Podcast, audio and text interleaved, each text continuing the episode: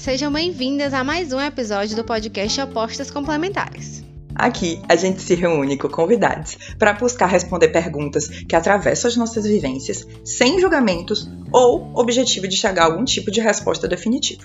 Eu sou a Adeline Alves. Eu sou Luísa Vasconcelos e depois do episódio a gente se espera lá no nosso Instagram, opostaspodcast, para a gente continuar essa conversa. Olá, gente! Bem-vindas a mais um episódio do Opostas. Nós hoje, como dá para ver pelo título, vamos falar sobre alimentação. Eu estou aqui como representante de todos vocês que adoram comer e é toda a minha meu, meu lugar de fala nesse episódio inteiro. Mas graças a Deus não é só comigo que vocês vão falar, né? Nós, o nome do nosso episódio de hoje é Você é o que você come, Dan. Se eu for o que eu como, eu com certeza sou muito gostosa, porque eu como muita coisa gostosa, viu? Assim, eu me garanto. Não graças a mim, claro, que não sei fazer o ovo, mas graças a talento que reina na minha família. Porém, estamos aqui com Rai e Adeline. Queridos, se apresentem. É Rai, viu que fala, né? Não? Rai, Rai. Eu não erro mais. Eu não erro mais. Rai, se apresente, querido. Ah, não sei como me apresentar, mas meu nome é Raí, eu, sou cozinheiro, apesar de acima de tudo. É, sou em formação pela, pela Faculdade de Gastronomia da UFC. Eu não sei se eu vou terminar, mas eu estou em formação. É... Ah lá, é isso. Gatilho, gatilho, alerta gatilho. Alerta de gatilho. E eu gosto de comer. E falar sobre comida e tudo gênero. E é geminiano? Geminiano, é verdade. Eu tinha esquecido dessa parte muito importante. Geminiano é, ascendente pra, leão. O nosso podcast é importante. Ascendente leão. Ascendente leão, é. Não, mas é de boa. Pelo menos não é Capricórnio, né? Ah, sim, meu é. ascendente é Capricórnio. Eu tô proibido por contrato de nascimento a falar mal de Capricórnio, mas eu falo. Mas eu não posso. Contratualmente. Bom. E eu, né, gente, vocês já me conhecem, né? Também eu também estudo gastronomia, oficialmente, né? Isso que eu faço. Eu não gosto de me apresentar como cozinheira, porque eu não tenho. Não acredito que eu seja, assim, não, profissionalmente. Apesar de. Ela trabalha numa empresa, ela tem uma empresa, nas duas ela cozinha, mas ela não é cozinheira. Tá bom, então. Apesar de ser, né? De onde eu tiro meu dinheiro. Ah, eu tô nervosa, gente? Tô nervosa. Vou logo avisar que eu tô nervosa. Porque. Pra todo mundo ficar sabendo. Mas eu amo falar sobre esse tema, eu amo estudar esse tema. E é isso. A Luísa acabou é, é, mandando um vídeo pra gente, pra mim, né? E aí eu fiquei, nossa, vamos falar sobre isso. Construí o roteiro em cinco minutos. Depois pensei, será que estou falando de só besteira? Porque quando falo de alimentação. Não, é sério, amiga. Luísa tá rindo. Mas quando falo de alimentação, são tantas coisas. Gente, eu vou rir muito nesse episódio, desculpa. Tá acontecendo. São tantas coisas que eu fico pensando, tipo, como que eu vou falar de tudo e ao mesmo tempo construir um pensamento que seja coerente, né? Porque não dá para falar de tudo, essa é a verdade.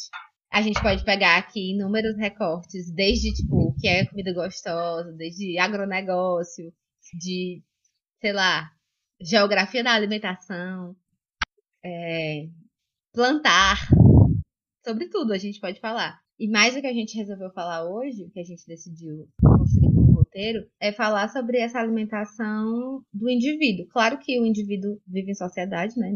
É, eu acho que hoje em dia não tem mais como fingir que vive alienado. Tem gente que finge, infelizmente, mas não é o ideal. Então, é, falando do indivíduo, a gente vai falar de tudo, mas o nosso foco é esse. Já, já cheguem na conversa sabendo disso.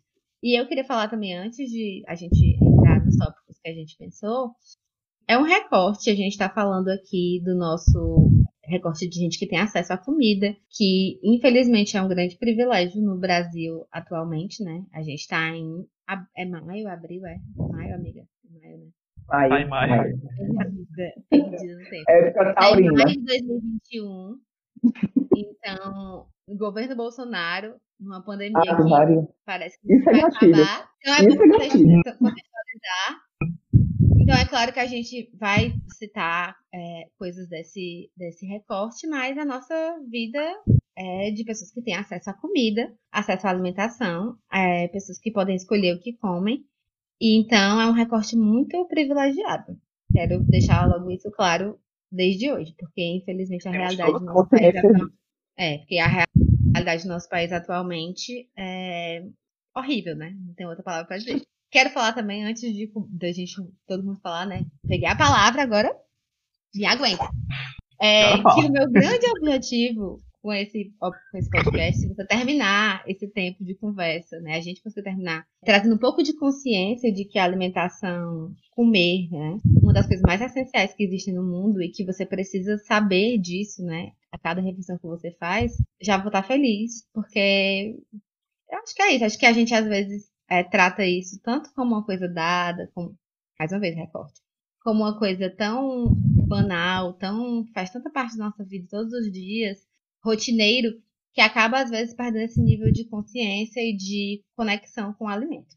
Eu, como sou a pessoa, né, que só come, eu sou a pessoa que eu vou tentar guiar essa conversa. Então eu vou começar é, perguntando para vocês se a gente é o que a gente come. O que é que vocês acham?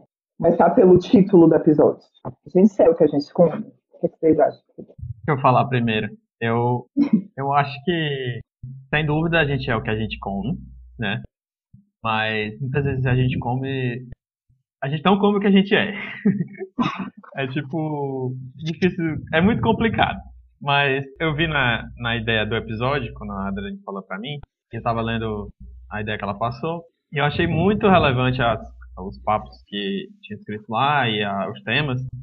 Mas o principal, eu acho que ser o que a gente come é muito difícil de definir isso, né? Porque muitas vezes a gente não come nem comida. A gente come ideias, a gente come é, coisas que não são comida, por assim dizer, né? A gente consome isso, né? Então a gente pode ser muitas coisas além de comida. Comida é só uma parte. Né? Só que isso já é uma parte muito grande. Então pode definir uma pessoa ou ser quase nada na, na integridade de uma pessoa, né? Então, tudo tem que ser discutido para poder entender melhor, né? Mas com certeza o que nós demonstramos para o mundo vem do que a gente se alimenta e do que a gente consome, né? Inclusive comida. Principalmente, na minha opinião, comida, porque, enfim, sou cozinheiro trabalho com comida, então isso para mim é importante. Eu acho isso, né?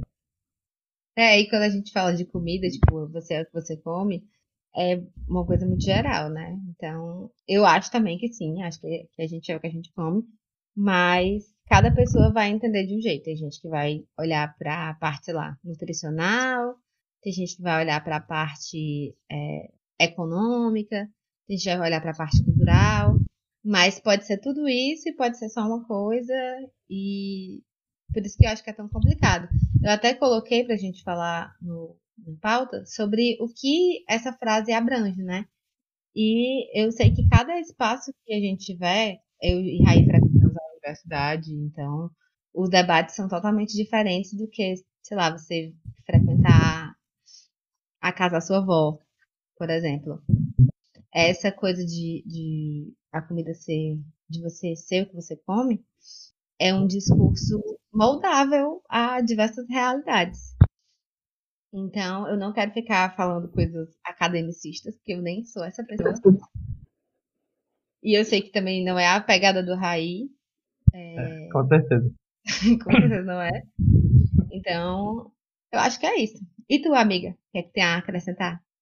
Gente, para mim, falar de comida é algo muito afetivo. Né? Para mim, comida é isso. É, é... Nas épocas mais tristes da minha vida, eu me alimentava muito mal. Então, isso tá, para mim, é, é...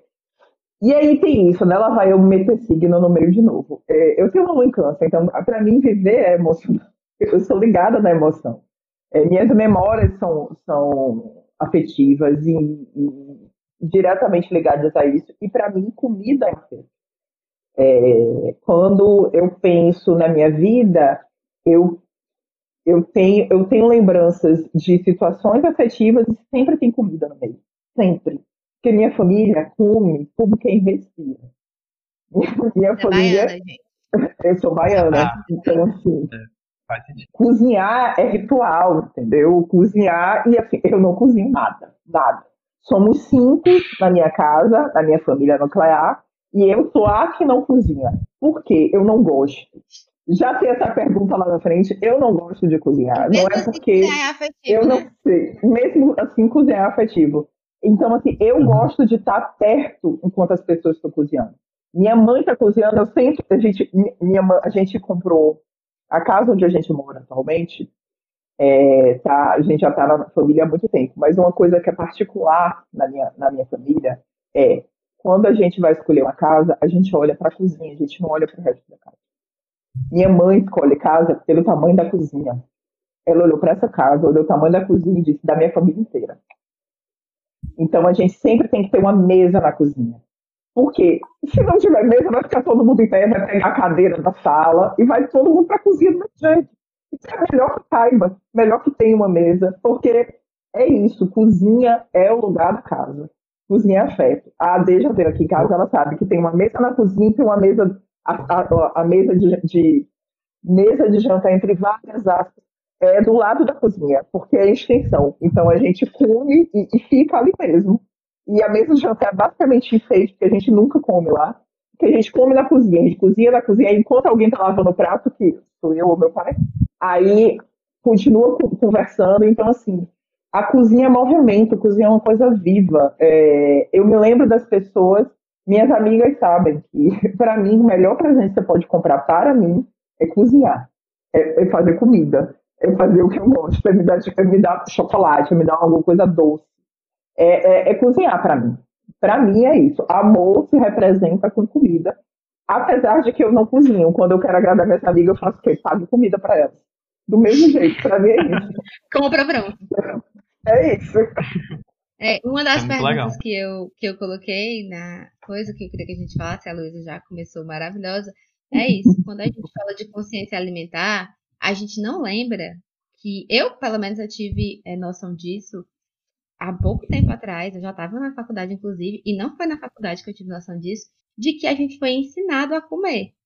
Foi uma situação muito curiosa. Eu estava com uma amiga que ela tem uma filha pequena. Eu não tenho contato com muitas crianças, na verdade, eu tenho contato com essa única criança, que é a filha da minha amiga.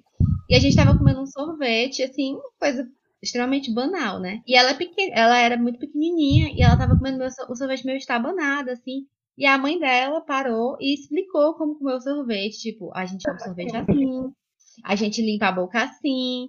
E aí teve todo esse processo e eu fiquei, meu Deus, eu nunca parei para pensar sobre isso. Que alguém me ensinou a comer. E, e, eu tive que aprender isso do jeito que eu aprendi a andar, do jeito que eu aprendi a falar. Eu tive que aprender a comer só que se perde completamente. Provavelmente essa filha da minha amiga não vai lembrar disso como eu vou lembrar, porque, sei lá, na época ela tinha 4 anos. E, sei lá, 5. Então vai ser uma coisa que vai ficar por aí, ela vai comer vários sorvetes na vida dela e vai ficar esquecido. Mas para mim mudou demais assim a minha consciência de alguém explicou para ela, de verdade explicar como é comer um sorvete. Então isso aconteceu com tudo, né? E a gente que é adulto, que come é, mecanicamente, não, não acessa esse nível de consciência. Sim, sim. É automático, é, é, né? A gente fica preso nesse ciclo. É isso, e assim, até o que a gente come, a gente aprende. Tem um programa na GNT que, assim, além da gente comer muito na minha casa, conversar muito com comida, a gente assiste programas de culinária. Não faz o menor sentido. É, é, é comida da minha vida, apesar de que eu não cozinho.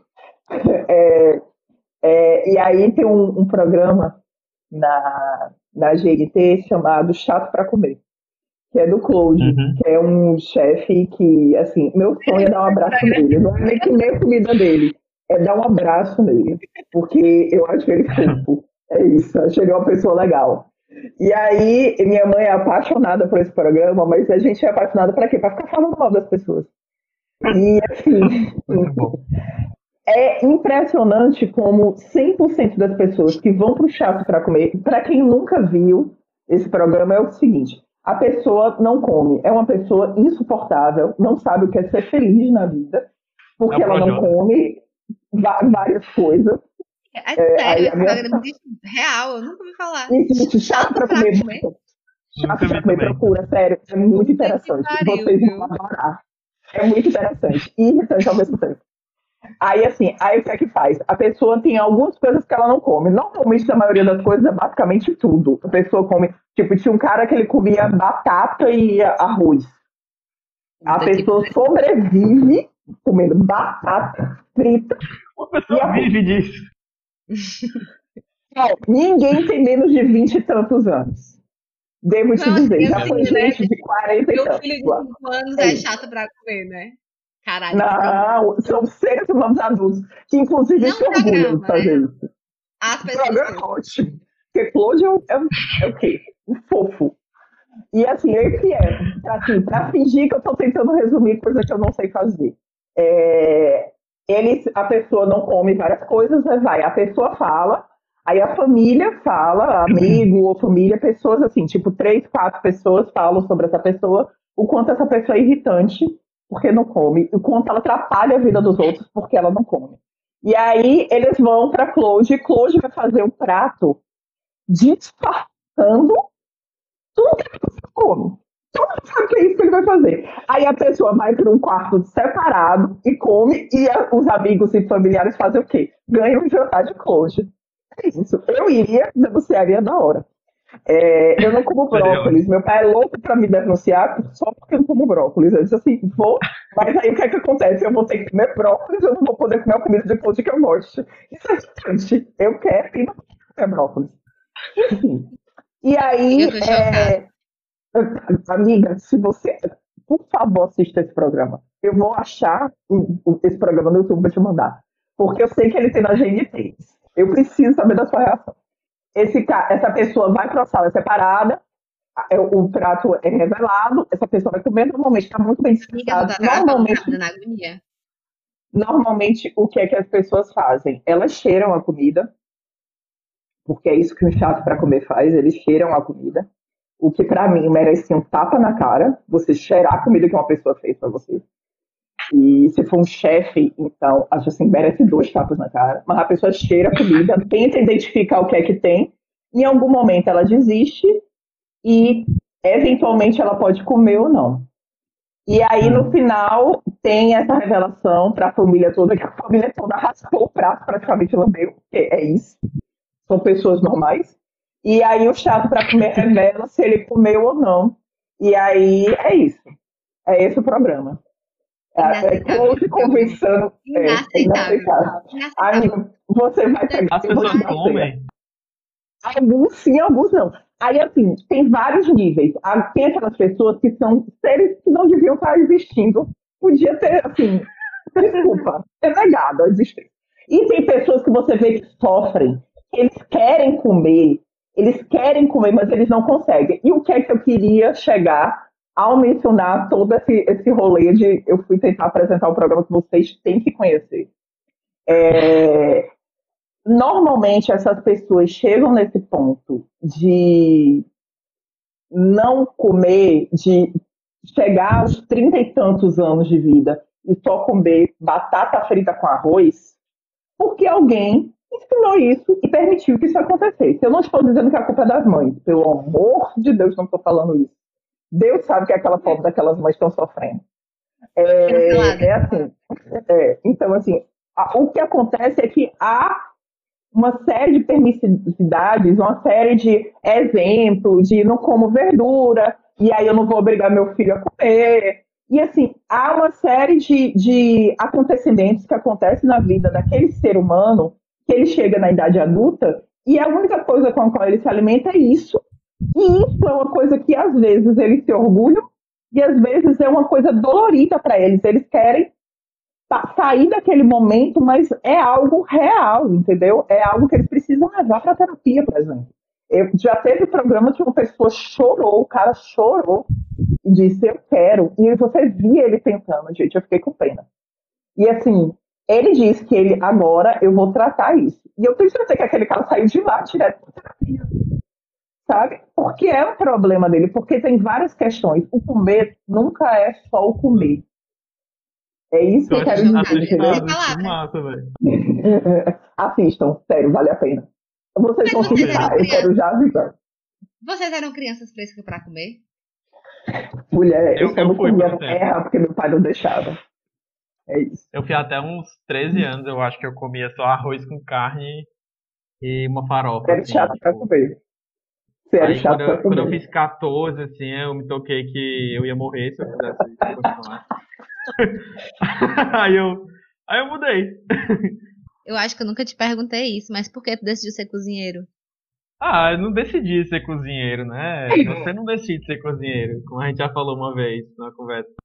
A gente acaba caindo na cozinha, né? E a gente é dominado pela doença que é ser cozinheiro, né? Porque você não é cozinheiro por opção. Você nunca vai Não, querer mas ser eu- cozinheiro pra, tipo, ganhar dinheiro, pra ser famoso, pra ter um carro novo. Você Pra não ser vai feliz, cozinhar. É, pra ser feliz principalmente. Você não vai querer ser cozinheiro pra ser feliz. Se eu quisesse ser feliz, eu era designer, fazia, eu era contador, qualquer outra coisa. qualquer outra coisa. Meu Deus, eu Ah, vou ser não. muito cancelada. Mas é, é verdade. Eu Mas- assino embaixo. É isso. Eu, eu A decidi. gente tá fazendo um podcast cozinheiro. de ser cancelada. A gente acontece com todo mundo. Então. Carol com K aí, ó. O Carol não faz na vida. Afasta todo mal, afasta todo mal. Gente, esse, ser cozinheiro pra mim foi uma decisão, assim, basicamente a partir do ter visto o filme do Ratatouille. Ai, que Eu perfeito. adoro que isso é um meme, mas é verdade. Na vida do Raí é verdade. É verdade. real. É o Eu mesmo tipo, brincadeira, mas é sério. Tipo, eu já chorei vendo aquele filme várias vezes. E aquele Toda filme é vez muito que fala do filme do importante. Ratatouille, eu lembro de tudo. O filme é muito bom. O filme é muito bom. Isso me convenceu a querer alguma coisa a mais do que eu tava fazendo.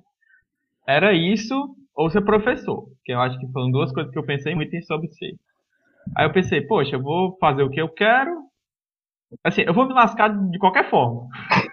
então pelo menos eu vou me divertir me lascando, né? Aí eu resolvi ser cozinheiro. Que é bem uma profissão divertida, se você cartar todas as partes ruins. É ótimo.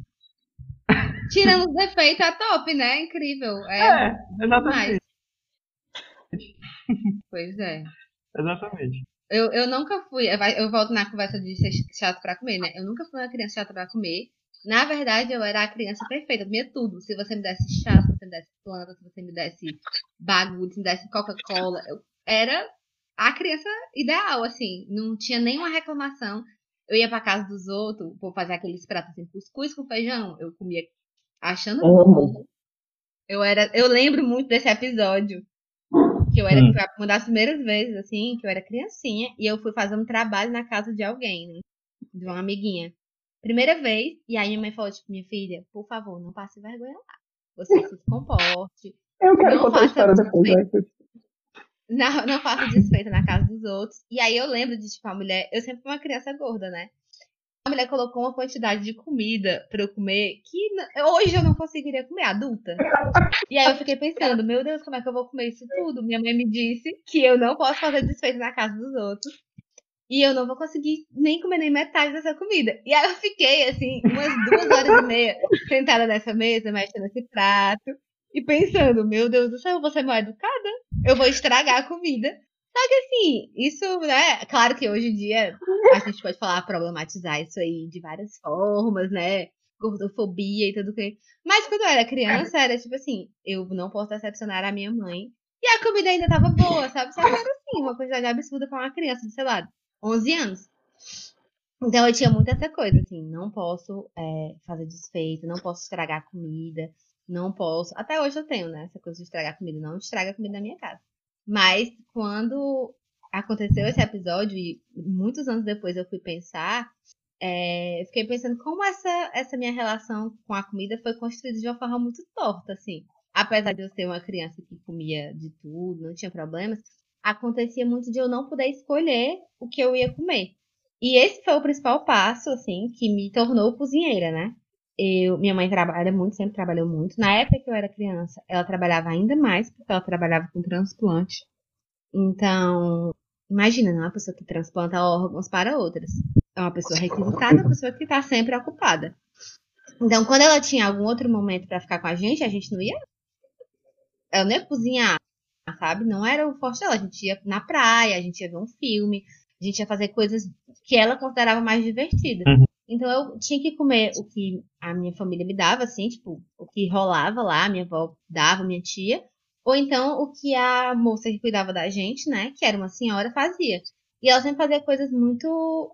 coisas de interior, assim, sabe? Tipo, cuscuz, bolo de milho, umas coisas bem. mucuzá, umas coisas bem regionais. Não era a coisa que criança, né, entre muitas aspas, gosta de comer, tipo, sanduíches, essas coisas assim. Eu comia comida de velho quando eu era criança. E aí eu é, entrei nessa coisa de cozinhar porque eu pensei, eu gosto de comer, mas eu não gosto de comer as coisas que essas pessoas estão me dando. Vou começar de novo. A mesma frase. Travada. Mudei a internet aqui de casa. Agora vai dar pra. Acho que agora vai dar pra funcionar. Vocês estão me ouvindo mesmo, né? Hum. Então, Sim. então, a minha alimentação sempre era uma coisa muito chata pra mim, porque, como já disse, era uma criança gorda. Então, tinha duas atitudes que os adultos tinham. Atitude número um: vamos entuchar comida nessa criança, porque ela come tudo. Atitude número dois: não vamos dar nenhuma comida pra essa criança, porque ela. Porque ela já comeu muito. Então, então assim, não existia meio termo. Eu lembro que na época eu, tipo assim, minha mãe cuidava muito da minha alimentação no sentido de profissionais, né? Ela me levava para nutricionista e tal. Mas as pessoas que cuidavam da minha alimentação de fato, que não era minha mãe, porque minha mãe trabalhava, não tinham nenhum conhecimento desse tipo de coisa. Era tipo minha avó e essa senhora que cuidava da gente. Então era muito confuso, sabe? Eu, por muito tempo, eu ficava assim, que perturbação. Eu vou ter que almoçar melancia, mas no outro dia, uma pratada de comida. Depois bebo só água o dia todo, mas depois como. Então era uma loucura tão grande que chegou um momento que eu falei. E eu era bem nova, assim, acho que, sei lá, tinha uns 12, 13 anos. Eu falei, agora quem vai decidir a minha comida sou eu. E eu não sabia fazer nada, eu era um desastre. Eu gosto de pontuar sempre isso. E falei, não, agora eu vou fazer minha própria comida, que cansei dessa perturbação. Quem vai mandar nisso sou eu, e é isso. E aí foi minha jornada de, de começar a cozinhar, né? De me tornar cozinheira. Foi em busca de autonomia. E aí, quando eu vejo essa galera do chata pra comer, eu fico pensando: será que essas pessoas se mantêm chatas pra comer os esforços dela mesmo? Ela que faz essa comida dela? Ou tem alguém reforçando esse comportamento? E aí. Acho que, acho que sim, viu? Eu sinto isso. Eu acho que a gente depende muito das pessoas que já fizeram, mas aí muitas pessoas não se, se colocam na posição de tomar controle sobre suas próprias, sua própria alimentação, né? Eu acho muito importante.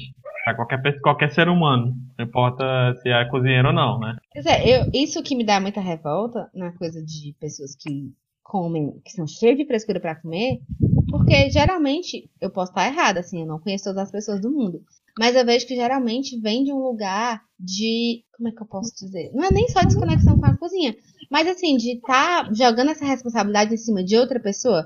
Pode ser que seja a mãe, pode ser que seja a esposa, pode ser que seja uma irmã, sei lá, qualquer coisa desse tipo, né? Geralmente cai em cima das mulheres essa No essa- programa, no programa já vi os dois casos, mas a grande maioria alguém faz. Pois é. Então, eu acho que acaba que, que é um ciclo. A pessoa tem essas, esses problemas com a alimentação. Ela não entra, não entra em contato com isso em nenhum momento, mas ela vai se reforçando cada vez aquele, aquele comportamento por causa de outras pessoas que fazem para ela. E aí fica uma relação adoecida de, da, da alimentação, tanto da pessoa que não come nada, quanto da pessoa que prepara. Porque eu que gosto de cozinhar, não existe nada que me adoeça mais, que me deixe mais triste do que ter que fazer uma, uma comida diferente porque fulano não come tal coisa. Quando é uma limitação, por exemplo, eu antes, graças a Deus, graças a Deus ao universo, seja lá quem for que tenha me ajudado, eu era intolerante à lactose, né? Então eu tinha N restrições, porque morando no Ceará, na maioria dos lugares, mas no Ceará especificamente, eu digo isso porque é diferente da, de, da Bahia, por exemplo, é, as pessoas aqui têm um pouco de vício em lactose? Tem. Em Sim. tudo tem creme de leite, minha gente. É isso. Uhum. E eu não sabia disso até o momento que eu tive essa restrição de que creme de leite quase me matava. Aí, durante seis anos, eu fui essa pessoa que eu forçava a pobre da minha mãe, porque eu não cozinho, repito, É, a, na minha família, se tinha-se comida, tinha que ser uma comida adaptada, mas é, é, a isso. Mas aí também na minha casa foi uma época que teve muita restrição, porque uma parte era vegetariana, outra parte não era. Aí eu tinha intolerância à lactose, era uma bagunça, essa casa era uma bagunça.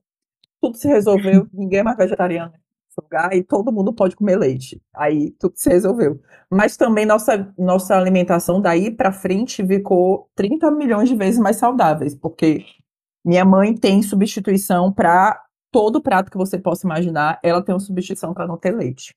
O creme de leite. Viramos esse, esse lugar. Mas isso é totalmente diferente, amiga. Totalmente diferente. Pois é, eu tô dizendo que restrição doente, quando não né? é. Tipo, ah, fulano alimentar, tem né? a tal coisa, fulano tem alergia. Eu tenho alergia hoje em dia a, a leguminosas. E eu já sofro bastante, assim, porque aqui o povo gosta, né, de um feijão. E eu amava, pelo menos, também, comia em todo canto. Mas é diferente de quando é uma frescura. Eu vou usar essa palavra, me perdoe. Quem, quem se sentir ofendido, me, me perdoe. Mas é diferente quando é uma frescura, quando é uma coisa, é, é, uma limitação, sei lá, psicológica. Ah, a cebola tá muito crua, tá um pouco, não sei. Ah, não gosto é assim, por exemplo. Eu, eu, quando, era, eu... quando era mais novo, não gostava da cebola um pouquinho crua, que ela fazia na boca. Ai, adoro. Eu não gostava. Adoro. Aquilo ali era adoro, frescura, eu sei que é. Adoro. É. Não, e assim, são parênteses no negócio da frescura. Parece negócio da frescura. Eu sei que existem alimentos que a gente não gosta. Eu, pelo menos, tenho coisas que é. eu não como. Ah, eu, é normal, gente, é normal, faz parte. Mas uhum. tem gente que faz um show, que cospe, que, que bota, chora, que bota a mão na cabeça. Aqui em casa tem gente assim, na minha casa, infelizmente. Mas eu não reforço, eu digo, ah, então fique sem comer. Ou faça o seu, né? Ou faça é tipo o seu. Assim. Eu acho que isso é totalmente normal, porque a pessoa, o mínimo que ela tem que saber é fazer o dela. Não tem que ficar dependendo de outra pessoa para poder comer. Isso. Não importa que é qual isso. seja a ocasião. É isso. É, se, e, e, se você está numa localização, por exemplo, você tem cinco pessoas que são que comem carne, você é a única pessoa que é vegetariana ou vegana, etc. Ou você tem alguma frescura quanto a algum, algum produto específico que muitas vezes não, nem afeta tanto assim, não é o principal do prato Uhum. É tipo, você vai comer um arroz que tem um pouquinho de cebola, o coentro, entendeu? A pessoa não vai comer o arroz, o arroz inteiro, tem um monte de coisa, mas a última coisa que tem é o coentro. Aí a pessoa não vai comer por causa do coentro. É tipo assim, cara, vamos ter, né? Uma vez Gente, coentro é uma coisa tão boa. Se você for baiano, você nem vive se você não gostar de coentro. Ah, eu amo coentro. Eu. Eu não sei nem como é que cozinha sem coentro. É eu tô brincando, também não. Mas é muito bom. Sim, assim, é. É, eu, eu, eu, eu, por exemplo, eu tenho algumas coisas que eu realmente não gosto. Eu não gosto. Brócolis é uma coisa que eu detesto. Eu não só não gosto, eu faz detesto. Parte, amiga, faz Mas o que é que acontece? Então, eu também raiz, não cozinheiro sou... também tem coisa que não come. Isso, é, entendeu? Todos, todos temos. Ah, não tem. Eu acho que é, é, tem... é, bom diferenciar. Desculpa, pode falar. É, é isso. Não, é isso, assim. Ah, não, tem isso, não sei o que, o arroz que tem é brócolis. Eu não faço questão de arroz. Ah, exatamente. ah, meu Deus, que horror, essa casa, não sei o que. Ah, me poupe, sabe? Eu não gosto de brócolis. Uhum. É meu, ou eu como cato, ou eu não. Uhum. que eu acho absurdo a pessoa catar. Desculpa a quem se ofender, mas é porque minha mãe me critica quando eu cato comida, então eu cresci aprendendo que é um absurdo você catar comida. Então, se tem um é, negócio também. que eu não gosto ali, eu não como. O que é eu, que eu, eu aprendi? Fazia, pior que eu fazia. É, eu, eu, eu, eu, eu, respeito agora porque eu fazia. Agora eu sei que é feio. Porque quando eu fazia, eu não tocava é, que era feio. É feio, é ah, feio. Ah, Aí, assim, agora, principalmente é quando você cozinha. Eu corto pequenininho, gente, mistura, que passa o gosto daquele negócio. Agora, não brócolis. Sim. Brócolis eu simplesmente não como. Mas aí é azar meu, entendeu? É isso, azar meu. E, gente, eu tenho outra pergunta para fazer dentro desse tema. Porque, pra Luísa não, porque a Luísa não cozinha. A Luísa não vai Adorei que a gente mudou de assunto, eu não precisei me expor a vergonha da infância. Então pode continuar. Depois tu fala, amiga. Mas é, vai ser pro Raí, né? Porque tu não cozinha. Mas é, o que não. eu queria perguntar era isso, tipo, o que é que, é, que significa cozinhar para vocês? Você cozinhando, fazendo a sua comida. Ou a comida de alguém. Eu acho que eu não cozinho por cozinhar, eu cozinho para um, um resultado, digamos assim. Eu cozinho para alguém ou por algo por alguma coisa. É, para mim, cozinhar é um meio que o meu é o é tipo uma transição, entendeu? Entre não ter e ter, né?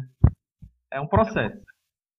E você tem que respeitar isso como uma coisa que, para mim, pelo menos, eu vejo cozinhar como uma forma de se aprimorar, você ter que soltar um pouco da, do que tem na sua cabeça, você expressar um pouco da sua, do seu sentimento, da sua vontade, não sei.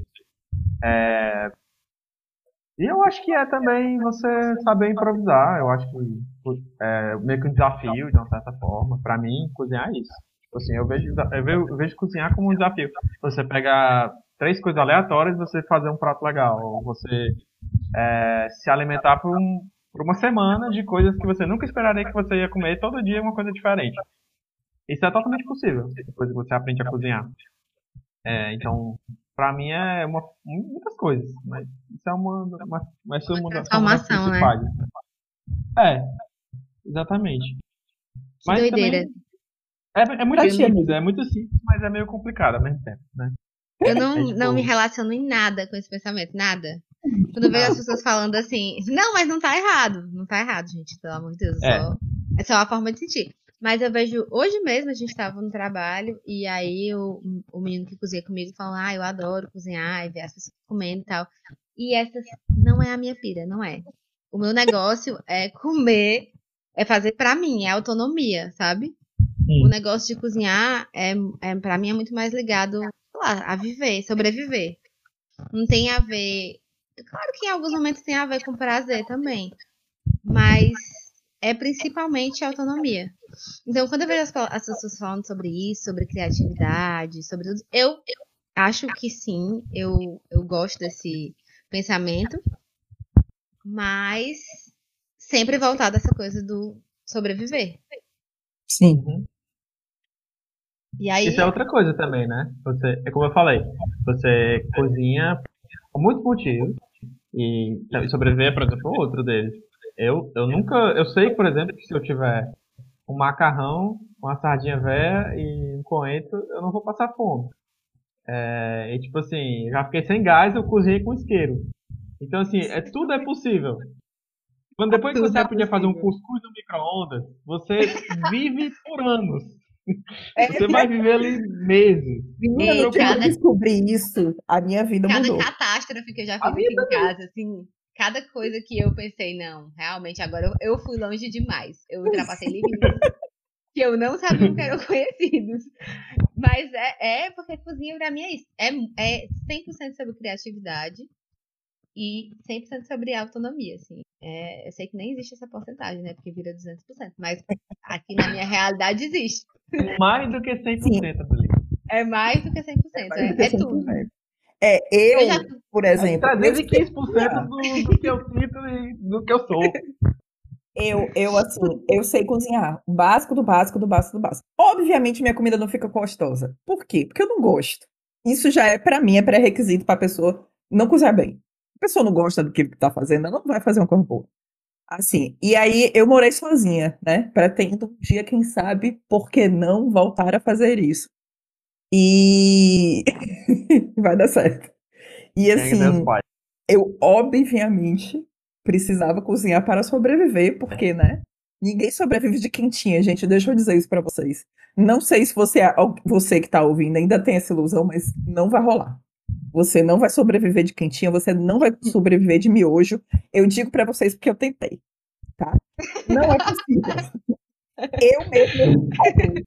E assim, eu sei cozinhar o básico, do básico, do básico. E eu cozinhava pra, assim, para fazer a minha comida. Eu nunca comi uma coisa tão sem graça na minha vida que nem foi a minha comida. não tem a coisa da criatividade, esse negócio, eu não tenho. Eu fazia o que eu precisava para comer. Então a minha vida era comer doce, o que já não é exatamente muito longe da minha, do meu normal. Eu sei, eu, eu, eu cozinhava para sobreviver.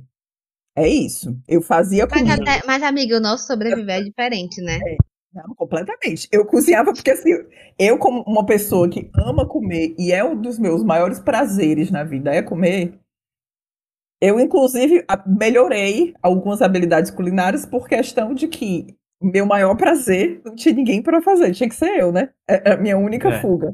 E eu, infelizmente, é não podia todos os dias. Então, inclusive, eu tinha um refúgio. No fim de semana, eu não almoçava na minha casa. Fim de semana eu almoçava na casa das minhas amigas. Por quê? Porque, graças a Deus, o mundo me deu tias o suficiente que cozinham. E aí eu fazia Ai, o quê? tá Ia bom. comer comida alheia. Porque é Mas o que é a mais né? É muito bom isso aí. faltava com a quentinha. O impacto de cozinhar, de aprender a cozinhar na vida de uma pessoa, não é só sobre o resultado final. É como o Rai estava falando. Eu acho que é sobre entender melhor de dinheiro, entender melhor do lugar que você vive, é, entender melhor a economia do país, sabe? Eu vejo muita gente que, que tipo, vai morar sozinha, né? Alguns amigos que estão fazendo isso agora. E que começam esse processo de amadurecimento através de cozinhar para si mesmo. Uhum. Você passa, acho que você passa por um processo de entendimento melhor da sua sociedade, do seu lugar, do que você é capaz, é, de você mesmo, autoconhecimento também.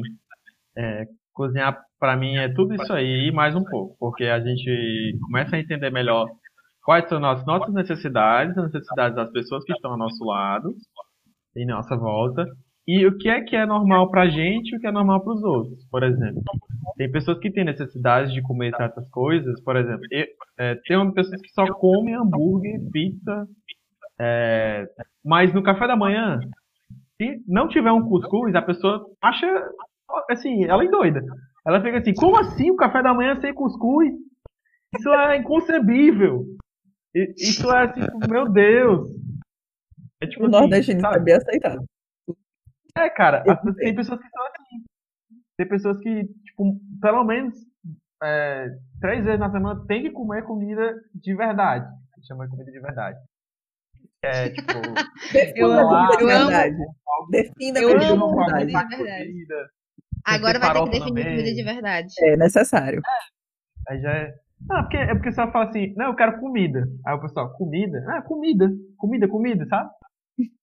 Não Comida é comida.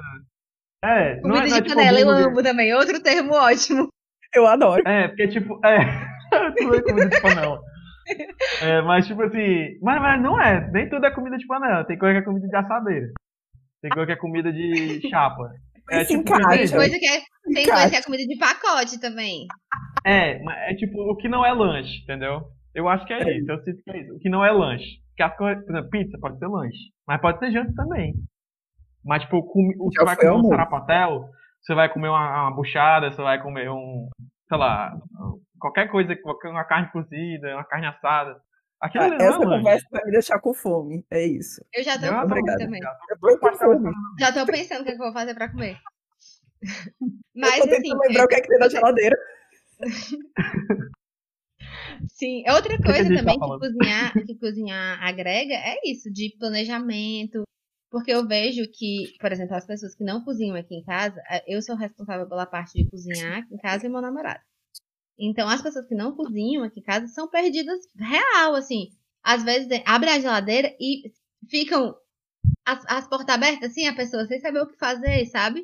Olhando pra dentro da cozinha, da, da geladeira aberta, tipo, o que será que eu vou fazer? Quem sou eu? Você vê. Eu tô vendo que eu sou um espécime que não cozinha muito evoluído, porque eu não sou assim. Não, mas é muito. Aqui em casa é muito. Tipo assim, a galera abre, eu digo, tem. Eu sempre deixo muita comida pronta em casa e congelada, né?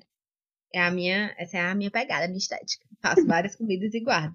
E aí eu falo, na geladeira tem isso, tem aquilo, tem aquilo, tem aquilo, tem aquilo, tem aquilo. A pessoa abre a geladeira e não tem a capacidade de encontrar os potes na geladeira. A pessoa fica, eu não achei, eu não achei o arroz, eu não consigo. E isso é uma carga mental da porra, sabe? Porque eu tenho que trabalhar, né? Enfim, fazer várias outras coisas da minha vida. Lavar minhas roupas, pular uma corda, fazer várias coisas da minha vida, lavar meu cabelo. Mas eu tenho que saber que o leite vai tem duas caixas apenas e que até o fim da semana eu tenho que repor. Mas tenho que saber. Controle de que o- estoque tu faz, né? é, é um grande controle de estoque e que, assim, cozinhar, só, só quem tem acesso a isso, geralmente é quem cozinha. Então o povo fala muito daquele negócio, ah, eu cozinho, eu lavo a louça. Mas cozinhar não é só você sentar ali, cortar os legumes, botar na panela e ficou. Não, é uma cadeia de coisas, por exemplo. Às vezes eu quero, sei lá, fazer um carbonara aqui em casa. Vamos citar esse exemplo. E aí eu faço um planejamento na minha cabeça, porque eu tenho disponível, digamos, um queijo e um macarrão. Quando eu vou no supermercado buscando esse carbonara, eu chego lá e às vezes não existe possibilidade de comprar bacon, não tem. Ou qualquer coisa que eu vá colocar dentro. Então, eu ainda tenho que ter, é, um, né, disponibilidade de ir no supermercado, repor o que está faltando. Dois, criatividade para pensar nas coisas que eu posso fazer com aqueles ingredientes que tem, já que esse outro não está disponível. E ainda tem que ter planejamento econômico, porque às vezes eu chego lá, tem a coisa, mas está inviável de caro. E aí uhum. eu preciso repensar toda a alimentação. E aqui em casa moram seis pessoas, então são seis pessoas para comer. É, dentro das quantidades que todo mundo vai comer, porque cada um come uma quantidade. Então, assim, fala-se, ah, um cozinha, outro lava louça, mas ninguém vê hum. que o trabalho da cozinha. Corre é que é cozinhar. Tra cozinhar é, não significa só você fazer aquele trabalho, sei lá, de meia hora, uma hora. É uma missão mesmo. E eu, eu sei que tu não cozinha, Luísa, mas eu acho que pra ti, Raí, deve ser a mesma pegada, né? É meio que você tá sempre pensando sobre isso, porque você tá, se alimenta várias vezes por dia. Exatamente, é isso que eu ia falar. Três no mínimo três refeições por dia, algo assim, entendeu? Então, tipo, tu imagina aí, é, tu botar o café da manhã, almoço, jantar, pronto, já tem três coisas que tu tem que ficar preocupado toda hora. E tipo assim, ah, deu 11 horas e o almoço não foi na panela ainda. E a gente tem que comer pelo menos 12 horas, porque senão a janta atrasa, aí senão tu vai estar com fome de madrugada. Entendeu? Então, tipo assim, é muita logística. É muita logística. É, é... e é o caos. A pessoa, fulano tem que trabalhar tal hora, fulano tem que mais lá. E, e é, é realmente o caos. E eu, eu sinto que fala-se pouco sobre isso, porque é um serviço de mulher, assim. É uma coisa que vem sendo arrastada Sim. há dezenas de anos e meio que, que, sei lá, nunca virou uma discussão, foi introjetado. Cozinhar é esse, essa caixa, e a gente só vê essa caixa, mas tem, sei lá, 30 mil caixas por trás. É, é. É uma, é uma cadeia, é um processo, como eu falei, é um processo. É todo um processo. Você entende, acho que cozinhar como processo de você chegar até um resultado, como eu falei, mas tem muita coisa no meio disso, né? Tem muita coisa. É, você só não, você não só cozinha, você tem que saber todo o processo antes, né? E, e, e assim, esse é, esse é, um desafio para muita gente, é, mas eu acho que é muito importante para a gente chegar num, numa ideia do, é, do que é que a gente precisa, do que é que a gente pode fazer, como eu já falei. Então, assim, mano, cozinhar é muito difícil, véio, mas é muito massa. E, e assim, você pode aprender a fazer o dia a dia, fazer a cozinha do dia a dia, tipo, você quer fazer uma. Ah, vou fazer um almoço hoje e amanhã e etc. Todo dia você vai ter que comer, você vai ter que fazer alguma coisa. É, mas só fazer o planejamento disso já é um outro trabalho, entendeu? Eu, isso uhum. já é uma coisa muito difícil. É, imagina isso durante séculos, assim, né? De décadas de sua, suas vozes fazendo isso todo santo dia sem nunca se perguntar se o que ela tá fazendo é uma coisa difícil ou não. Era uma coisa do dia a dia, assim. Que as pessoas não davam. Era uma obrigação que estava ali posto que não era nem discutível. É, porque senão o cara não vai morrer de fome. tipo assim, Sim. alguém tem que cozinhar. Era, Inclusive, era assim. eu tava fazendo uma disciplina na faculdade, desculpa, gente, eu vou ter que meter, dar a minha carteirada de acadêmica. Vai acontecer. Me perdoe, vai acontecer. Não, mas vai ser rápido, nem vai doer, vai ser rápido. Eu estava fazendo vai. uma disciplina de segurança alimentar e nutricional é, mês passado na faculdade. E uma das palestras que a gente viu, é, não vou entrar em detalhes, mas o cara estava falando que a primeira pessoa que sofre com a fome é a mãe de família, né? Que planeja suas refeições que antes de, de, isso chegar na família, tipo, nos filhos, nas pessoas idosas, nas pessoas que ela cuida, chega nela primeiro como risco de fome, do tipo, próximo mês eu não vou ter um salário, eu não vou ter dinheiro para conseguir comprar, adquirir as coisas que eu quero. Então, é, gera quase que uma. Como é que eu posso explicar? Uma perturbação psicológica mesmo. Uhum. Porque antes mesmo de chegar no ponto de fome, porque quando a gente fala de fome, as pessoas pensam naquela coisa África, pessoas com os ossos aparecendo. Mas para chegar nesse processo, já existiram mulheres que estavam sofrendo há meses, tentando se virar há meses, e, e com, enfim, né, com, a condição econômica, com a condição estrutural da casa, com as restrições que as pessoas da família dela também podem ter. Então, às vezes, a gente, a gente fala de fome nessa coisa extrema, a gente não entende que a cadeia da fome, né, o, todo esse lugar até chegar, é, já é muito doloroso, e é doloroso principalmente para as matriarcas das famílias. Tá Exato. nas costas dessas mulheres. Sim. Sim, sim, sim, sim, sim. Pronto, acabou. Muito, muito Obrigada. importante isso que você falou. As, que as, as pessoas acham que a fome é só momentânea no momento que você não tem o que comer, mas você, to, você passa a semana inteira pensando no que você vai comer na próxima semana. Você passa, você tá hoje pensando no que você vai comer amanhã. E, e a pessoa que não tem dinheiro é igual a você que tem dinheiro. É, só que ela tá pior ainda, entendeu? A pessoa, ela, sabe, é que nem as pesquisas falam. Tem pessoas que não sabem o que vão comer amanhã. Isso é um indicador, né? Isso é uma forma de, de fazer um. de saber quantas pessoas estão é, debilitadas nessa situação. Né? E a fome é o principal, porque se você não comer, você não vive. Então, você pode ter tudo, mas se você, sabe, tá passando fome, você, você não vai deixar. é, você não vai deixar de comer para pagar uma conta de luz, entendeu? Porque a, a situação é, é mais crítica que há, entendeu? E a situação que a Pois gente é, tá e agora, exemplo, quando a galera Brasil, fala, tipo, de gás, de conta de luz alta, tudo isso interfere na fome. Quando as pessoas falam de não ter água, isso interfere na fome. Quando as pessoas Uhum. falam de não ter casa, isso interfere na fome. Não é só a consequência, aquela última consequência de não tenho o que comer hoje, faz 24 horas que não me alimento. É, tem gente que nunca chega ao ponto de não, não comer, mas que tá, sei lá, há dois meses comendo só arroz e farinha todo dia. Isso já é considerado fome, É. de acordo com a segurança alimentar e nutrição, que é um direito constitucional do nosso país, que não está sendo cumprido, que nunca foi cumprido 100%, mas que está cada vez pior. Então, É. você não ter, você não poder escolher o que comer já é considerado fome. Isso é, isso é uma coisa muito grave que a gente não tem, não pensa muito sobre e a gente acha que só fome é fome e é isso, né? Mas tem muita coisa por trás. E as políticas que conduzem o país atualmente são, acho que o, a principal contra isso, né? Teve até uma campanha sobre, do MTST, se eu não me engano, para ter um restaurante de um real aqui em Fortaleza, né? É, e no Brasil todo, se eu não me engano.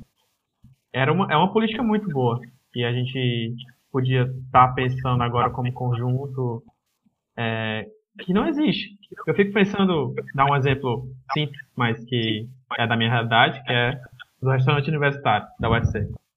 É, o restaurante universitário da UFC fechou no começo da pandemia, faz fazer quase dois anos já, né? É, então assim, Então. a, a galera comia por 1,10 no restaurante. Na UFC, eu não, vou nem, não sei nem quantos no no UFC, mas pode botar milhares aí, né? Quantas pessoas não ficaram no- com fome por, por dias e dias por causa desse da, falta desse RU, entendeu? É, foi gigante. Eu, eu, eu só esse já é um aspecto pequeno, que é da minha realidade. Mas imagina as pessoas que não têm nem acesso a isso. Então, é muito difícil a gente tentar. É um, o problema é enorme, mas que está só aumentando, o que é muito triste. E ele já foi menor, é possível diminuir ele, é, é possível melhorar, saudades Lula. É, e tudo isso está relacionado. Então, assim. Cara, é difícil. Não tem como, gente, a gente não mencionar isso. Porque, né? É isso. Nesse, pe- nesse, nesse podcast é que a gente quer deixar bem claro que a gente é contra Bolsonaro. Seguimos É. em frente. Sempre. Sempre, sempre contra Bolsonaro. E assim, muita gente fala, ah, mas o Brasil é corrupto, sempre foi corrupto. Eu odeio esse discurso demais. Gente, Ah, mas sempre teve, teve, sempre teve fome, sempre teve não sei o quê. Mas as, as políticas públicas eram diferentes. né? Não tem como você, só se você for muito pau no cu mesmo, só se você for muito escroto, pra você diminuir o, o impacto dessas, dessas políticas, porque era visível, era palpável a, a Gente, melhora. é tanta coisa, é Era. tanta coisa, são tantos níveis, é tanto que não é, é- é assim, é um programa inteiro só para falar das mínimas verdade. diferenças. Se a gente for começar a É. falar das drásticas, então, O Raí verdade. citou essa coisa do RU e eu lembrei de uma história que fazia muito tempo que eu não pensava, mas tinha um amigo, na época nem estudava gastronomia ainda, estava na oceanografia, e ele morava sozinho aqui, a família dele era de Russas, ele recebia bolsa da UFC de... Enfim, bolsas da UFC para se manter, Ele não conseguiu ficar na residência universitária, então ele recebia um valor para conseguir alugar uma casa. Enfim, era perrengue. E ele fazia as ações principais dele todos os dias, café da manhã, jantar na UFC. O café da manhã, apesar dele não morar na residência, ele fazia na UFC e depois almoço e jantar. E ele morava muito perto da minha casa, porque eu morava muito perto da UFC. Então, um certo dia eu lembro que foi um feriado, alguma coisa assim. E eu falei, ai, amigo, não sei o que, vamos se ver, sei lá. Nessa época que a gente podia simplesmente ir na casa de alguém, né? Sem nenhum problema. E aí, tipo, ai, amiga. Antes do apocalipse. E ele, tipo, falou, a gente era muito próximo na época, ele falou, ai, amiga, é, se eu puder ir na tua casa, eu realmente estou com fome, eu não tenho nada em casa, eu me esqueci que esse dia era feriado, e era um feriado que tava, tipo, tudo fechado, sabe? E eu não consigo comprar nada com o pouco dinheiro que eu tenho. Então, eu tava contando com o UFC porque, enfim, era a rotina dele, né? Comendo UFC todos os dias. Uhum. E agora, e era, sei lá, três da tarde. E eu não comi nada, aqui em casa só tem água. E aí eu falei pra ele, não, amigo, vem. E era uma pessoa próxima, sabe? Que não é aquela pessoa que você pensa que, sei lá, mora na rua, que não tem acesso à internet. Não, eu tava falando com ele no WhatsApp. A internet dele tava funcionando na casa dele. Mas esse dia ele estava sem comer, porque a alimentação dele era a UFC, só apenas. E foi um feriado que interferiu na, na alimentação dele. Tipo, se a gente não fosse próximo, se eu não morasse próxima, que era, sei lá, uma pequena besteira, né? Ele já ia passar o dia inteiro sem comer. E ia começar no outro dia na UFC. Então, assim, a gente distancia essa coisa da fome como pessoas na África. Sempre é essa coisa, né? Mas tá é logo ali. É aqui. Mas é logo ali. É, é. em todo canto, né? É Inclusive, cada dia tá aumentando. É só sair na rua e abrir o olho. Só isso. Tem nem, nem o que procurar. Só sair na rua. Pra quem sai na rua, isso é a realidade todo dia, né? É muito, muito foda. Uhum. Tem nem como negar isso. Porém, não saiam, fiquem em casa. Exato. Se possível, gente. Pelo amor de Deus. Se possível, é possível. Gente, não vamos com madruguinha lá naquela quartinha escondida pra beber, não. Pelo amor de Deus. Pelo amor de Deus. Gente, ninguém aguenta mais o apocalipse. Pelo amor de Deus. Pelo amor de Deus. Mas aí a gente agora eu quero falar de. Vamos subir o, tá é, subir o, o, o um pouquinho. Subir o astral. O astral, pelo amor de Deus. Não, mas assim, a gente fica falando muito das pessoas, do. do é, só fazer um parêntese. Gente, se vocês ouviram o miado, é porque minha gata, que é a Acabei dona do quarto no qual eu acho que eu moro, é, tá um pouco revoltada hoje. Eu não consegui tirar ela do quarto. Então. É isso. É isso né? ela Frida, grita, gente, ela grita. Frida opostas, opostas Frida, caso vocês ouçam. Continua. Ela, na, eu não sei se é a abertura que passa que tem todo dia ou se é no trailer do em algum momento do, tem um grito dela. Do. Como é que chama isso aqui? Do podcast. Mas tem. A gente gravou, editou, e quando eu fui ouvir, tem um miado dela em tal momento. Eu simplesmente deixei, ué. É isso. Foda-se, ela faz parte, é isso, ela quer participar. Faz. Mas, é enfim, voltando para a conversa. E a gente falou, a gente falou de, das pessoas que são frescurentas, né? A gente falou do governo. Mas a gente também tem que falar das grandes empresas, né? Que, ou raiva que eu tenho, meu Deus, como eu tenho um abuso é um episódio Fala mais político que a gente vai fazer. Fala de Nestlé, já me dá logo uma agoniação dentro do cérebro. Aqui em casa, nós somos contra a Nestlé, que fique bem claro. Muitas empresas, né? Mas é, me deixa muito puta ver é, é, como isso não é falado. Em nenhum momento as pessoas saem consumindo. Pessoas que são politizadas, pessoas que são, sei lá, que têm engajamento em muitas coisas, ainda continuam sendo enganadas recorrentemente por empresas gigantescas que estão, sei lá, matando as pessoas. Não é que elas estão só ganhando dinheiro, elas estão matando pessoas. Tem um caso que foi um, uma reunião familiar que teve aqui em casa. Meu irmão chegou e falou: Olha, é o seguinte, todo mundo, meu irmão mais novo, todo mundo vai parar de consumir Nestlé por causa do seguinte, seguinte história. Uma tal, eu não vou saber detalhes, gente, depois colocar no Instagram do podcast, a reportagem e tal. Eu vou falar muito por cima, porque não foi eu que li, né? Chegou até mim. O, a Nestlé chegou num país africano, começou a fazer propaganda de uma fórmula é, daqueles leite em pó, que nem eles faziam aqui com leite condensado, né? Mas enfim. Começou a fazer propaganda de uma fórmula, começou a descredibilizar a amamentação nesse país com propaganda, dinheiro, marketing. gente trabalhando, contratou pessoas dentro da área da saúde para ir descredibilizar a amamentação em várias comunidades, sabe? Pessoas influentes nas comunidades foram contratadas para isso e foram é, levadas a acreditar que era o melhor para as crianças. E aí eles começaram a vender esse produto, né? Um valor muito baixo, onde todo mundo conseguia comprar, enfim, viciou a população e depois aumentou o preço e agora todo mundo está tomando popular, assim, falando, né, bem, contando a história bem por cima. Então, tipo, isso é uma história que chegou até mim, porque meu irmão gosta muito de ler sobre e tal. Imagine as outras milhares de atrocidades que estão fazendo e a gente continua dando nosso suado dinheiro. É uma história sobre uma empresa. É, uma história sobre uma empresa que é trilionária. Uhum. A gente continua apoiando com o nosso dinheiro isso, enquanto tem um monte de gente que você sabe que está lutando para sobreviver, produzindo comida no quintal de casa, ali bem ali no Tianguá. E a gente não consegue, sabe, tipo, acessar essas pessoas. E isso não é culpa da gente só, e não é culpa das pessoas que, que sei lá, estão produzindo no Tianguá, e é culpa de empresa multibilionária, que tá, assim, destruindo tudo. E continua. É. é, não sei se vocês já pensaram sobre nutricídio, eu não vou falar sobre isso também, porque é muita coisa. Mas é um projeto de destruição mesmo da população, de fazer todo mundo ficar viciado, de fazer todo mundo ficar. É, se distanciar da cozinha. O iFood está aí, né? Tomando cada vez mais o posto de, de, sei lá, mãe de todo mundo, fazendo todo mundo esquecer como é que pega numa colher, porque quer entregar tudo pronto. E a gente só se fudendo. Militei, gente. Desculpa, eu, eu acho. E é, o mais engraçado é que muitas das empresas, muito, a maioria dessas empresas industrial, é, industriais de alimentos são da mesma dona, por exemplo. Né? São de grandes holds As empresas. Hold de zona. É, Unilever, por exemplo, é, enfim, muitas, muitas empresas, não vou citar várias, mas eu sei que a Unilever é uma das grandes.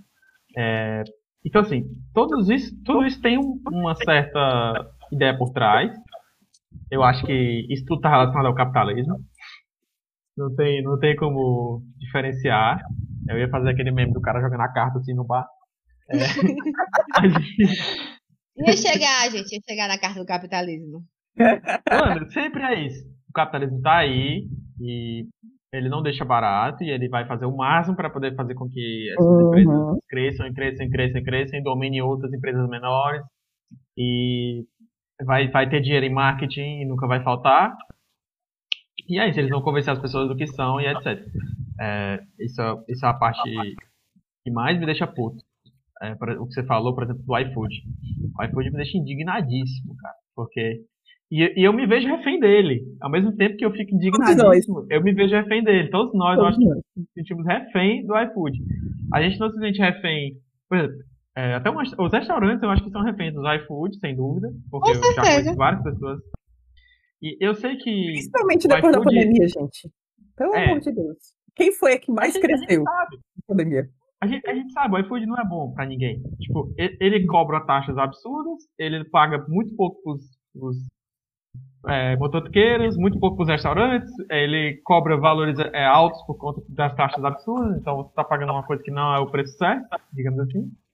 Dificulta todo o processo. E a única coisa que ele faz é botar o, nome, o seu nome no cartaz, não tem nada a ver. Então essas empresas utilizam desse, desse grande, dessa grande estrutura para fazer isso, né? Nestlé, por exemplo. Tem uma grande estrutura e já tem, ah, sei lá, sei lá quantos anos, né? E, gente, eles são pra... ardilosos sabe? Que Sim. eles vão em cantos que a gente não consegue nem acessar, sabe? Tipo assim, claro que a gente não vai conseguir falar de tudo, até a gente já tá se encaminhando pro final do episódio. Mas. É... Já? Já, amiga, a gente fala, viu? Mas. Tá. É... Não, imagina. o que eu, o que eu, como já falei, né, queria falar, chegar no final desse episódio é que a gente tenha consciência. Tudo que a gente consome, tudo, tudo que a gente consome, tá indo para algum lugar, tá, tá apoiando alguma coisa, dizendo sim para alguma coisa, dizendo não para outra coisa. Então, claro, é óbvio que a gente não vai conseguir mudar tudo, que a gente não vai conseguir derrubar a Nestlé. Mas Assim, não do dia para noite, né? Eu acredito que com trabalho, várias pessoas, eu acho que a gente consegue melhorar. Mas é, a gente precisa ficar atento, é isso. Hoje em dia, quando eu vou comprar um produto, parece uma besteira, eu acho que eu não falei sobre isso com ninguém, assim, é uma coisa daqui de casa. Mas a gente pega o rótulo e vê onde foi produzido. É uma coisa que a gente sempre faz. E a gente prioriza é, escolher coisas que foram produzidas no Nordeste. Marcas que foram produzidas aqui. Aqui em casa Ceará. também. A gente também faz isso, né? É, é, assim, coisas que a gente consome muito em grande quantidade. Aqui em casa a gente é basicamente assim. Respira tapioca. Então, tapioca, cuscuz, manteiga, leite. Meu pai e minha mãe são viciados em suco de uva integral. Tudo isso. É, é, a... E foi meu pai que implementou isso aqui em casa. Quanto mais próximo de onde a gente mora, melhor. Mas se não tiver do Ceará, de Fortaleza, é do Nordeste. Não existe a possibilidade da gente comprar esses produtos que a gente compra toda semana, que a gente compra o tempo inteiro, que a gente consome em grande quantidade. Não existe a possibilidade da gente comprar seja que seja de fora. E eu garanto que mesmo a é gente é uma, que é uma ação pequena, beneficia a gente, né, nossa saúde, uhum. nosso, nossa saúde financeira também, porque geralmente esses produtos são mais baratos, você pode ver pelas marcas que a gente vai, vai... Enfim, é um trabalho, né? E também é, tentar não, não se desesperar. Tipo, eu vou agora ficar atento nesses, nesses produtos que eu tô comprando sempre, como a Luísa falou, produtos que eu compro em grande quantidade, consumo em grande quantidade. Vamos focar nisso, depois a gente vai tentando melhorar em outros aspectos. Tentando. Aí vem várias lutas políticas que a gente pode falar sobre veganismo, sobre é, esse nutricionismo de tudo comer com proteína, tudo comer com suplementação. A gente pode falar sobre comer mais coisas, né, orgânicas, sobre comida de verdade. Hã? Comer mais comida de verdade. É, comer, menos comer produtos comida prontos. Menos processados, essas coisas. Mas isso é um processo, sabe? Mudar, mudar a consciência não é que nem na Matrix, não. As pessoas sempre acham que é assim, né? Ou é do jeito que é na Matrix, tomou uma pílula e agora sou renasci, ou então não serve. Mas são pequenos passos. A minha alimentação vem mudando desde quando eu decidi cozinhar, sei lá, 12, 13 anos. Já faz mais de 10 anos que eu venho me aproximando da comida. Às vezes é uma conversa que a gente tem, ou às vezes, no meu caso, foi a universidade, é, e muitas outras coisas também que aconteceram. Mas é, ter esse olhar mesmo de entender que a comida é essencial para tudo, né? Para o mundo rodar. As pessoas, as pessoas, o ser humano evoluiu por causa da comida. As sociedades começaram a existir por causa da comida, por causa da agricultura, porque as pessoas aprenderam a pecuária, porque as pessoas começaram a aprender a plantar a própria comida. Então, quanto mais desconexão a gente tem, pior para a gente e para a sociedade. Sim. É. E eu acho assim, eu, eu acho, acho, que hum. essencial é você assim parar para pensar o que é que eu estou comendo.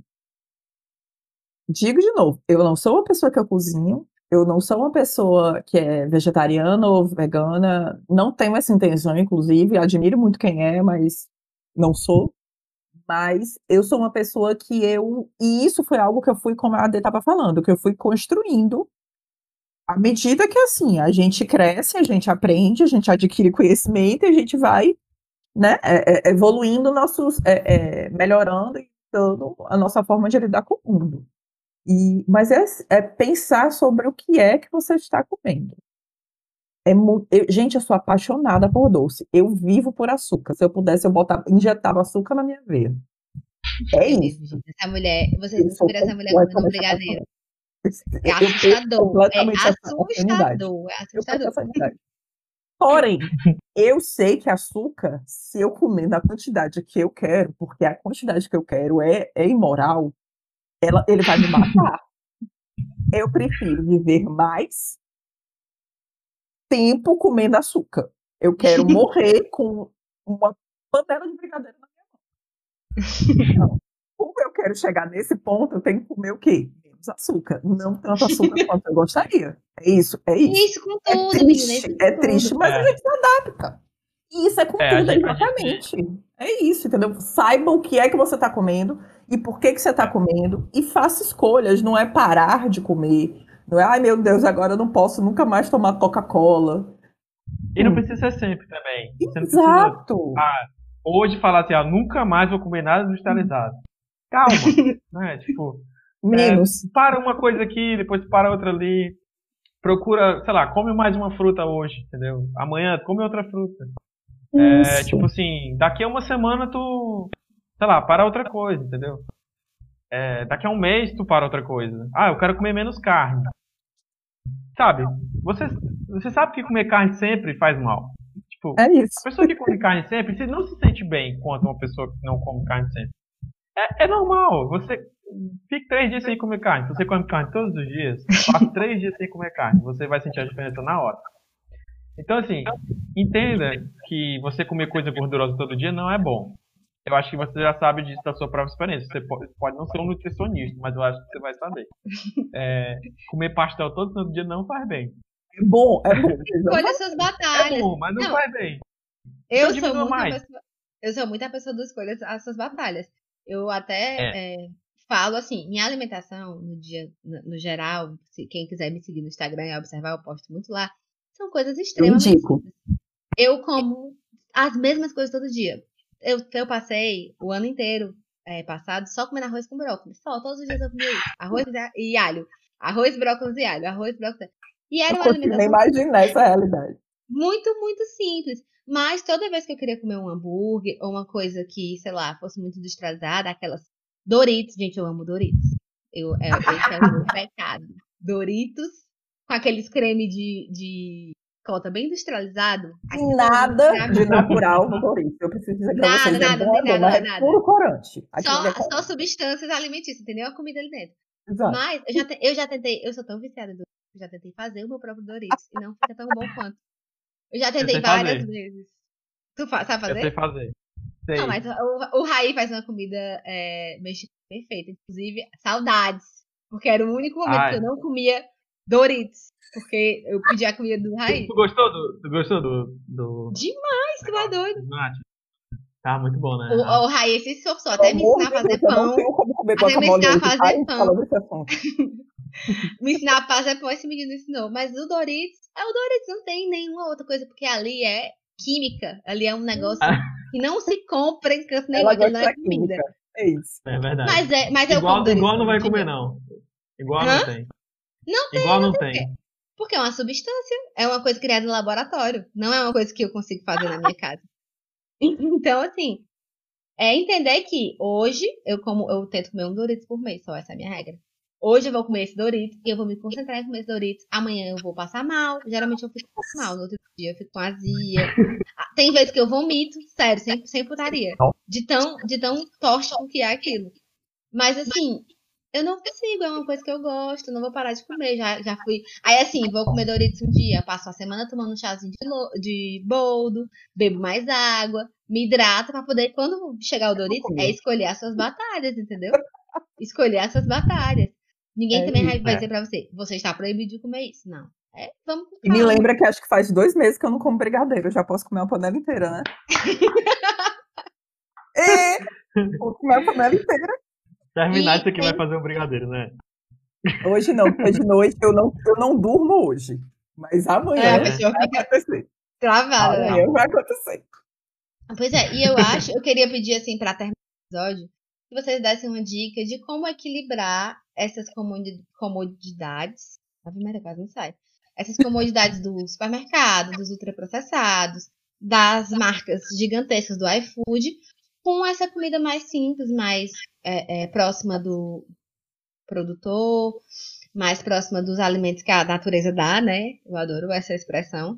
Como equilibrar isso de uma forma que não deixa a gente doido, né? É, eu posso falar como uma pessoa que não cozinha, porque o fato de você ter uma habilidade de cozinhar e habilidade um, dois, gostar de cozinhar, vai mudar completamente a resposta para essa pergunta.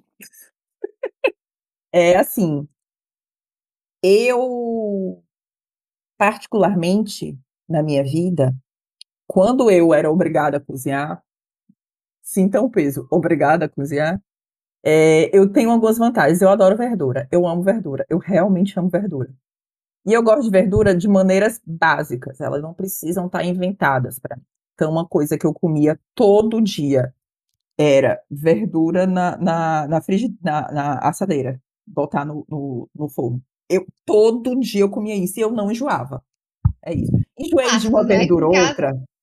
Eu enjoei de uma verdura ou outra. Enjoei. Tipo, batata doce, não consigo mais nem olhar pra cara de batata doce. Mas, de maneira geral, eu amava. Então, assim, descubra o que é que você gosta de coisas mais naturais. Sempre tem alguma coisa que você vai gostar. E o que você gosta e que você tem capacidade. Assim, a gente tem habilidade para conseguir fazer umas coisas, por mais que a gente não goste de cozinhar. A gente tem. Tem preguiça? A gente tem preguiça. Mas a gente tem a capacidade. Então, assim, aprenda a fazer uma, duas, três coisas. Escolha os coringa e faça um dia na semana e congele. A tecnologia é uma coisa maravilhosa. Ela se chama, se chama micro-ondas e ela salva a sua vida. É isso. Tem, tem outra tática vi... também. Tem a tática da cumbuca. Tu pega, pega uma panela, bota água, aí tu bota uma xícara de cabeça para baixo e tu bota o que você quer esquentar em cima dessa xícara. É a xícara emborcada, a técnica da xícara emborcada. Sério? Não, olha aí. Ei, agora, agora eu vou fazer um vídeo sobre isso essa semana. Faz, faz, faz. Sigam esse homem. Genial. Sigam o Raí para aprender a técnica da comida. Eu, nem eu sei essa técnica, viu? E eu sou a mulher do congelamento. Amei. amei. Gente, é banho-maria. É banho-maria. Você tá fazendo banho-maria. Então, tem formas de você. Mas assim, escolha coisas que você tem com condições de fazer. Gente, é o seguinte: tem uma tecnologia maravilhosa também chamada cuscuzeira. Você faz muita Nossa. coisa lá cuscuzeira. Você faz muita coisa da cuscuzeira. Ela é mais. Ela é mais. Qual é o nome? É, não é flexível, mas é isso. É o sinônimo de flexível que não está saindo agora nesse momento. Versátil. Ela é mais versátil, versátil. do que você imagina. Então, assim, é. descubra coisas fáceis de fazer que não exige tantas técnicas. O que tem no YouTube é gente ensinando como gente débil ensinar. Acreditem, se eu aprendi, vocês aprendem. Então, assim, é isso, entendeu? E faça uma coisa ou outra e, e acrescente isso na sua vida. É, e se tem alguém para cozinhar para você, o mínimo que você pode fazer é lavar os pratos. É isso. É o mínimo que você é pode é fazer. E elogiar a comida que a pessoa tá fazendo, por mais que você não goste. Porque você não tem essa capacidade. Então só agradeça. É isso, entendeu? É e isso. como que a pessoa tá fazendo. Palmas, palmas para a Eu não tenho dificuldade porque eu basicamente gosto de comer tudo. Mas Aleluia. se você não tem essa habilidade, sinto muito. E tu, Raí, qual a tua eu dica? queria falar. A minha dica é: você quer aprender a cozinhar, você quer fazer uma coisa diferente, você quer fugir da comodidade do mercado, do capitalismo, das indústrias, você quer ser mais saudável, ligue para sua avó, pegue, pergunte para sua avó a sua avó, para sua tia, uma pessoa que cozinhava comida boas na sua casa, na sua família. É isso. Na sua vida, assim, quando você era pequeno, você lembra de alguma receita boa? Sei lá, uma cozinha de panela, ou sei lá, alguma coisa. Gente, fiz Liga muito pra isso. sua avó, pra sua tia e pergunte: Tia, me dê a receita daquele negócio lá que eu comia, que era bom só. Aí você vai pegar a receita que ela vai te falar, você vai anotar e você vai cozinhar em casa um dia. Fazer igual, pode fazer igual não vai ficar igual porque a pessoa sabe fazer, mas vai ficar assim, tão bom, acho que você vai querer fazer de novo e você vai ficar procurando, procurando. E você vai ficar fazendo todo, toda vez que você sentir assim, ah, eu quero comer uma coisa que eu fiz. Você pegou uma receita da sua tia, da sua avó que sabe fazer, você vai fazer bem. Você vai é se dedicar ali e vai ser um isso negócio legal. Puxa pra minha dica, que é ter a humildade, gente. Vocês não vão. Tem, não, é o primeiro, não é o primeiro arroz que você vai fazer que vai ficar bom, não, viu? Eu vou é, dizer é, provavelmente vai ficar peça. Vai ficar. Vai, provavelmente. E, mas ó, eu, eu, que sou cozinheira, eu tenho uma formação na Universidade Federal do Ceará. Ligo pra minha avó e pergunto. Um dia desse eu fui fazer uma pamonha, ela me, ela me, me disse assim: Tá bom, minha filha, liguei. Eu fui perguntar à minha mãe, né? Aí ela, não, não sei como é que faz, ligue pra sua avó. Liguei pra minha avó, peguei todos os ingredientes, achei difícil pra caralho. Achei assim um negócio surreal. Só encontrar o milho eu já tive dificuldade. Minha avó disse: tem que encontrar o milho com palha. Eu falei: não consigo. Humilde, sabe, gente? É isso. Às vezes eu quero fazer uns bolos que minha avó fazia quando era criança, eu vou na casa dela, peço o caderno dela, que minha avó tem caderno de receita, né? Vó tem caderno de receita. Volta Peço o caderno. caderno dela, trago. Inclusive agora não preciso mais pedir que eu tirei foto de tudo. Mas, Ah, sabe? Você, você tem que ter humildade. Se você não Verdade. sabe, existe uma pessoa próxima de você que sabe, pergunte. E saiba que você não é o, o Alex Atala, o sei lá, o Márcio Obscura, que E você vai nem fazer tem a pretensão de ser nesse momento. É, Você vai é fazer isso. o primeiro macarrão e vai ficar fantástico. Anjo, Não. baixa a bola. Baixa a bola. calma. Vá com a cabeça Vamos bem baixinha fazer comida. Nem o miojo fica perfeito da primeira vez que você faz, quero só dizer É. isso. Nem Verdade. Você vai, não, ó, você faz uma um água. miojo. Na segunda vez você faz um miojo melhor. Na terceira vez você faz um miojo melhor ainda. Quando você chegar na quinta vez, você, mas você já tá um mestre ali, cara. Talvez ou mais, depende da pessoa. Quando você também. chegar na décima vez, miojo você se 30 arrisca a vezes, fazer-. É, quando você chegar na décima vez, você se arrisca a fazer um macarrão de verdade. Exatamente. Foi assim com meu irmão. Meu irmão tá aí, crescendo na cozinha. Isso é ele comigo até também. arroz já. A Comigo pessoa vai. Eu não aprendi a fazer arroz pelo motivo de que arroz é uma coisa completamente dis- dis- dispensável na minha vida. Mas macarrão eu aprendi a fazer assim. Eu fui fazendo miojo, miojo. Aí comprei aqueles rápidos. São uma bosta. Mas eu aprendi, aprendi, aprendi. Quando eu vi, eu tava fazendo um grão duro, entendeu? É isso. Continuo É. fazendo bem, não porque eu moro com meus pais há mais de um ano e eu não preciso cozinhar. Mas privilégios. Mas se É isso. precisar, aprende. Se eu precisava Aprende. aprender tudo de novo, inclusive, que eu já esqueci. Ai, gente, muito ótimo falar com vocês. Muito bom. Vou estar com... Eu queria que tivesse uma parte 2. Vai ter parte 2, depois a gente fala, a gente fala mais mal de outras coisas e reclama de Eu, Ah, eu ia tá perguntar, digam se vocês mal. querem. Eu já ia dizer assim, digam se vocês querem, mas a verdade é que se a gente quiser, a gente vai fazer mesmo. Então, Quem, quem manda no É. podcast somos nós, amiga. A gente quiser fazer só sobre isso agora, a partir de hoje, mudou o tema do podcast, a gente Vamos fazer outro podcast. eu, Fazer deixa eu te dizer uma coisa, assim, eu não tenho condições, porque eu vou querer comer o tempo inteiro. Isso já é uma realidade na minha vida. Então, não, Ai. não podemos incentivar isso, tá? Não Essa podemos parte é incentivar a minha fome. A minha fome, ela já é uma coisa que. Eu vou encerrar, porque assim, a pessoa quer se expor. Eu vou encerrar para mudar o clima. Vamos, né? Antes de pedir os arroba, né? É, eu vou encerrar com um, um resumo do meu apetite na minha vida. Quando eu era, eu não acredito até hoje que eu vou, até agora que eu vou contar essa história. Minha mãe vai duvidar quando eu disser para ela que eu contei essa história no podcast. É, quando eu era pequena, eu era uma pessoa, né? é, Eu era criança com muito apetite. E continuo. E eu. Minha mãe me conta a história de que uma vez a gente estava. Isso aconteceu em restaurante, no meio da rua, vários lugares. Mas a gente estava na praia e. Amiga, conta. Desculpa é porque eu ri. Eu tava numa mesa com ela e aparentemente ela já tinha me dado comida. Mas passou um garçom com comida. Eu fui atrás Ai. do garçom. Fui, fiz isso. Eu fui atrás do garçom e fui na mesa do lado, olhei pra pessoa e disse assim: dá. Ai, amiga. Eu fiquei pedindo comida e era algo que eu fazia com constância. Pedir comida alheia. A criancinha da rua, né?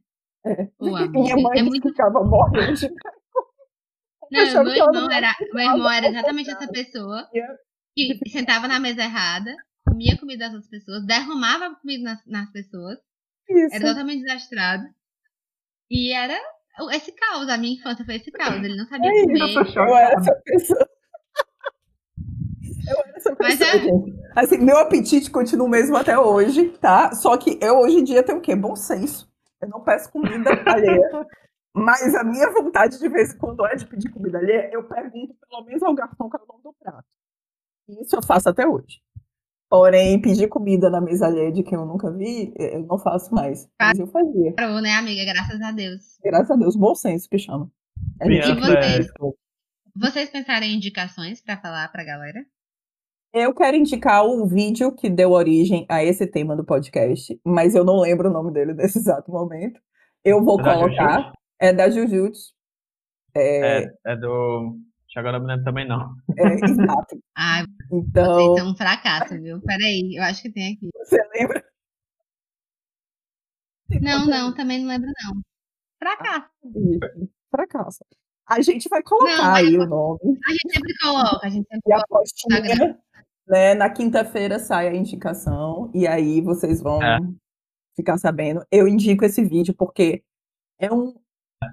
Ah, indico vocês assistirem, por favor, é... Chato para Comer, do Claude, na GNT. Eu indico. E se você se identificou com a pessoa que é chata para comer, procure terapia. É, é isso. É a única possibilidade. Não existe outra possibilidade. Ou que vergonha na sua cara. Ou procure terapia. Nada. Reeducação é. alimentar. Reeducação é, alimentar. Terapia e nutricionista nelas. Exatamente. É, exato. A minha indicação. A vergonha na cara também pode ajudar. Eu tenho várias indicações, porque na verdade eu só sigo perfil de comida, mas a minha indicação principal é o arroba comida saudável para todos. Eu amo tudo que aquela mulher fala. Tudo. Ela é perfeita, assim. Ela consegue passear de, sei lá, whey protein para agronegócio, para semente crioula. A mulher é uma potência. E tudo ela fala na linguagem mais simples do mundo. Ela tem um podcast também, eu vou deixar para vocês, chama Jornal do Veneno. E assim, quando ela fala todos, é realmente todos. Eu lembro, acho que a primeira semana que eu tava seguindo ela, que foi quando eu me apaixonei por ela, ela falando sobre um café da manhã que ela foi tomar numa padaria. E aí ela tava meio que explicando pra pessoa que ela queria só o pão na chapa, sem manteiga, nem nada, porque ela é vegana e tal. E a pessoa não tava conseguindo compreender. E ela falou que passou, tipo, 20 minutos explicando o que era veganismo e tal. E no final, eu lembro que ela falou assim: para o trabalhador, para as pessoas que, que são próximas a gente, eu tenho toda a paciência do mundo. Eu não tenho paciência, é pra gente do agronegócio filho da puta. Então, tipo, só nela quando ela me falou, quando ela falou isso, não foi pra mim, né? Foi no Stories. Eu pensei, eu é sobre isso, sabe? Tu viu isso? Lembra disso? Vi, eu sigo ela faz tempo já. Essa mulher é incrível. Essa mulher é incrível. Ela é muito foda, sério. E, e assim, você vai, a partir dos posts dela, fazendo cliques assim na sua cabeça que eu que estudo não, não tenho naturalmente, né? Estudo, trabalho com isso, enfim, é minha profissão. Não tenho esses cliques naturalmente. Então, eu acho que beneficia todo mundo. Eu vou colocar mais indicações no, na, durante a semana que a gente vai falar sobre o tema, né? Então fique atento, porque a gente coloca sempre várias coisas.